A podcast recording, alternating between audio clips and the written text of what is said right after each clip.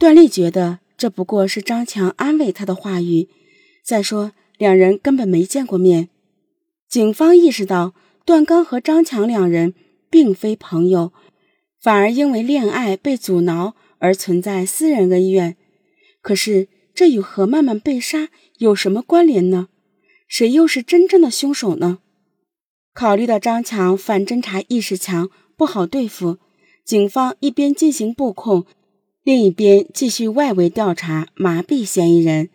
警方发现张强近期行为反常，他的黑色奥迪车经常出现在段刚家附近，还经常向段丽了解段刚的动向，问段丽。段刚回来了没有？家里人都在干什么？公安局有没有去找段刚？警方觉得如此关注段刚，很有可能张强知道案件真相，或者他就是幕后策划者。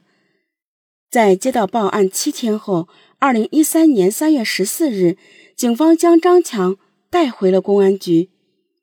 张强说：“他生意很成功，已经改过自新了。”没必要做这些，而且张强一再表示他跟死者不认识，日子过得好好的，没必要作奸犯科。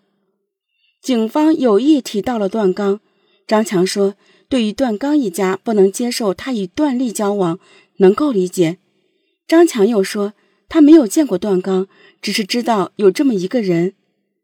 段刚动手打了妹妹，只能说明二人之间。确实存在过节，但是这与死者何曼曼有什么关系呢？只能等张强开口。但是张强依然是事不关己的态度，一直在很客气的和警方解释。难道是真的搞错了？这时，警方在张强办公室的搜查有了重大收获。警方找到一部手机。里面居然有张强和何曼曼的通话记录，这说明张强所说的他与何曼曼不认识是一个彻头彻尾的谎言。在证据面前，张强无从抵赖，一五一十交代了他精心策划并且栽赃他人的事情经过。原来，张强对段刚阻挠他的恋爱一直怀恨在心，段刚打了段丽。更是让他决定开始实施计划，准备教训教训段刚，而何曼曼成了他杀人的工具。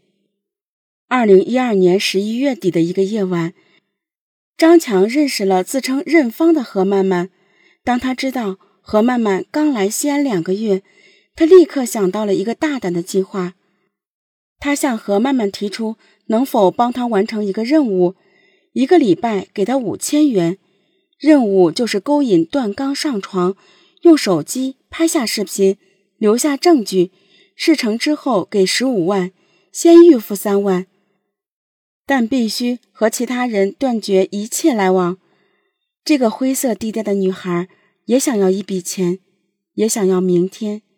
她甚至已经去西安外院问了学习两年韩语的花销。张强的计划是先让何曼曼。扮演良家妇女，并让何曼曼租赁一个出租房。一开始，何曼曼将段刚的车划伤，并留下纸条让段刚和他联系。段刚并没有上钩。段刚后来回忆，在二零一二年十二月初，他的车曾经两次被人划过。那个人留下纸条，写了名字和电话，表示会赔偿。段刚打过去，却无人接听。段刚没有上钩，于是张强又让何曼曼去拦截段刚的车，于是就有了段刚去机场送人的美事。在之后的每一步行动，何曼曼都是按照张强的短信行事，包括将绳子和胶带留在段刚车上。二零一三年一月九日，何曼曼再次与段刚约会，发生关系，留下安全套等物证。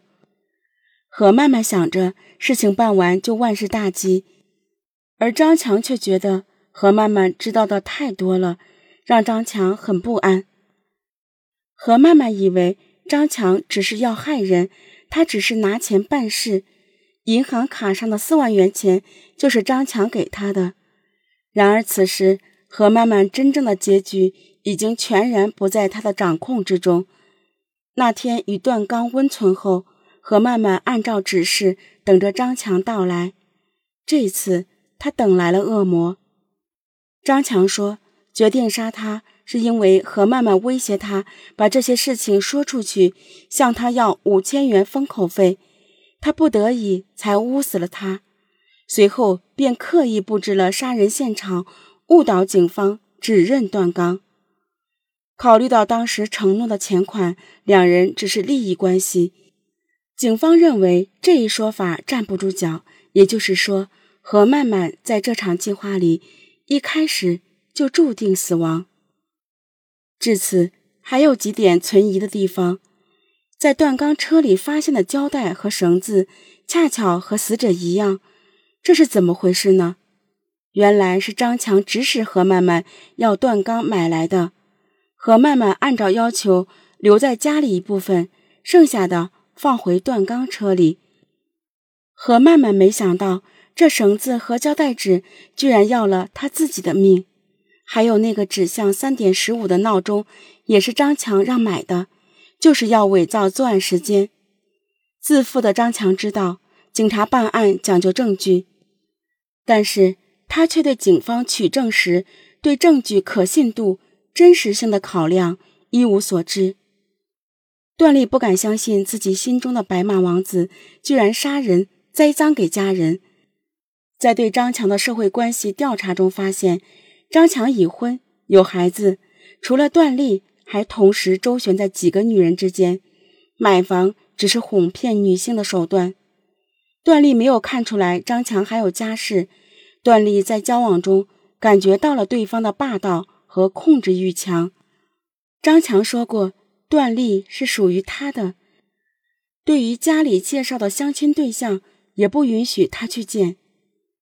段丽回想起他和张强约会的时候碰到过段刚，给张强指过。知道真相的段丽满心后悔。好在段刚并没有怪妹妹。